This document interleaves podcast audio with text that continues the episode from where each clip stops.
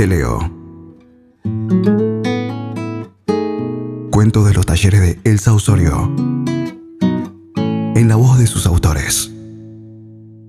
Soy Inés Garland. Este cuento que voy a leer es del año 79-80, uno de los primeros cuentos que debo haber escrito en el taller de Elsa el primer taller que hice en mi vida, la primera persona que me hizo sentir que ese gran deseo que tenía yo de ser escritora era posible y me dio muchas cosas a leer y le debo todos esos primeros años de educación en la escritura. Encontré el cuento en una carpeta muy vieja y se llama La invitada me enamoré de ese lugar en el mar, de la paz, de dejarme estar y sentirme plena. Por eso, cuando se acabó mi estadía, acepté la invitación de Mora a quedarme en su casa. Apenas llegué, Mora me mostró mi cuarto. Mientras deshacía mi valija, prendió un cigarrillo y se acostó en la cama. Espero que estés cómoda, me dijo.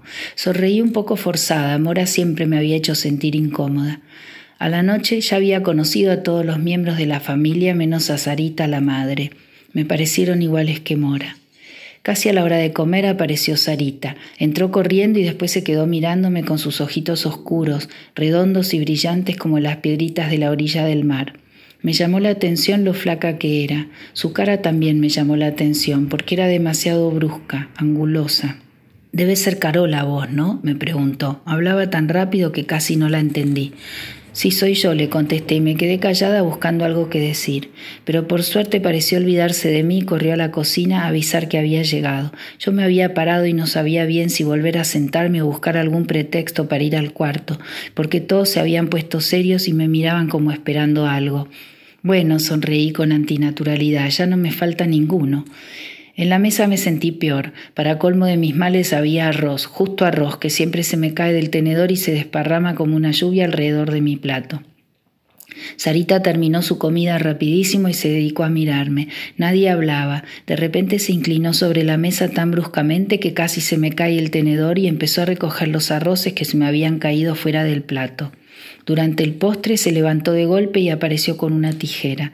Por un momento pensé que me iba a atacar por la velocidad con que se acercó a donde yo estaba, pero después empezó a recortar los flecos de mi individual que estaban desparejos. No soporto los flecos desparejos. Ah, tengo una colección de discos que no sabes lo que es. Después de que termines te los voy a mostrar. Por suerte a mí me gustaban los discos porque después del café me llevó a su escritorio y me sentó a escuchar su colección. Algunos temas me emocionan hasta las lágrimas, me contaba lustrando sus long plays. Ponía alguno, tarareaba en voz alta entre comentarios como escuchar la letra o este es tristísimo, ¿no? Y lo sacaba antes de que terminase, anticipando o tarareando de antemano el tema que iba a poner. En la mitad de un comentario sobre una cantante, apagó el tocadiscos y las luces y se fue del cuarto gritándome para que la siguiese. Prendió la televisión, me dijo que me sentase a su lado y me empezó a mostrar el funcionamiento de su selector de canales automático. Después se calló y cuando le quise preguntar el nombre del actor me hizo señas para que me callara. Las voces sonaban extrañas en el silencio de la casa oscuras. Me pregunté a dónde se habrían ido todos. Lentamente me fui relajando y metiéndome en la lejana realidad de la película. En la pantalla una mujer escuchaba desde la cama sosteniendo la respiración. El picaporte giraba. La mujer gritó de pánico. Sarita cambió de canal. No quiero saber qué es lo que vio, dijo. Odio la violencia. El tiquitiqui del selector de canales duró varios minutos hasta que Sarita apagó la televisión, me dio un beso en la frente y me dejó a oscuras. Encontré mi cuarto como pude entre tantas puertas iguales. Una vez en la cama me di cuenta de lo nerviosa que estaba, yo que siempre había sido la tranquilidad personificada, como me decía mi mamá. Tardé en dormirme. Serían las cuatro de la mañana cuando sentí crujidos en la cama de al lado. La brasa de un cigarrillo brillaba en la oscuridad.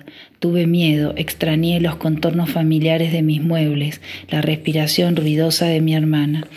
¿Estás despierta? me preguntó una voz desde la otra cama. Susurré que sí. La otra persona también susurraba, pero muy fuerte. Casi nunca puedo dormir, dijo. ¿Vos cómo haces? ¿Quién sos? le pregunté. La luz que iluminó el cuarto me ensegueció. Entre las burbujas de colores y los puntitos que estallaron en mis ojos vi a Sarita. Tengo un problema, me explicó. Estoy haciendo estos pajaritos en crochet y no me sale la última parte. Se sentó al borde de la cama y me mostró su pajarito de crochet. No es el momento, quizás, pareció reflexionar. Se paró, apagó la luz y se fue.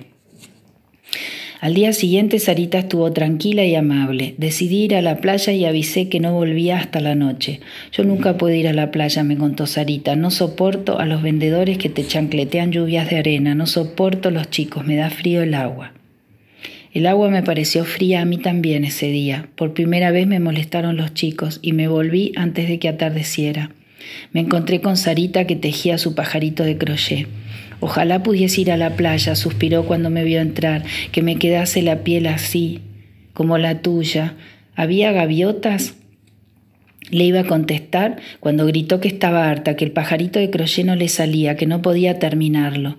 No es una gaviota, es un petirrojo, me explicó una vez que se calmó. Me senté a su lado para ayudarla.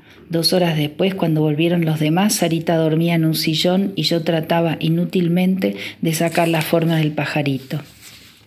Después de comer, Sarita y yo escuchamos discos. Los seleccioné cuidadosamente y los cambié cada vez que ella me lo pidió. Más tarde vimos una película en la televisión que no terminamos y nos fuimos a dormir. A las cuatro de la mañana me desperté bruscamente porque creí soñar la forma de terminar el petirrojo.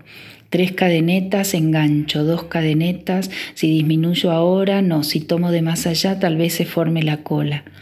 Mi voz parecía venir de otro lado y se repetía en el silencio. Al día siguiente los noté a todos tan contentos. Sarita iba a acompañarlos finalmente a la playa. Había mejorado su aspecto, estaba más gorda y radiaba una tranquilidad asombrosa. Quise llorar, pero pasó rápido.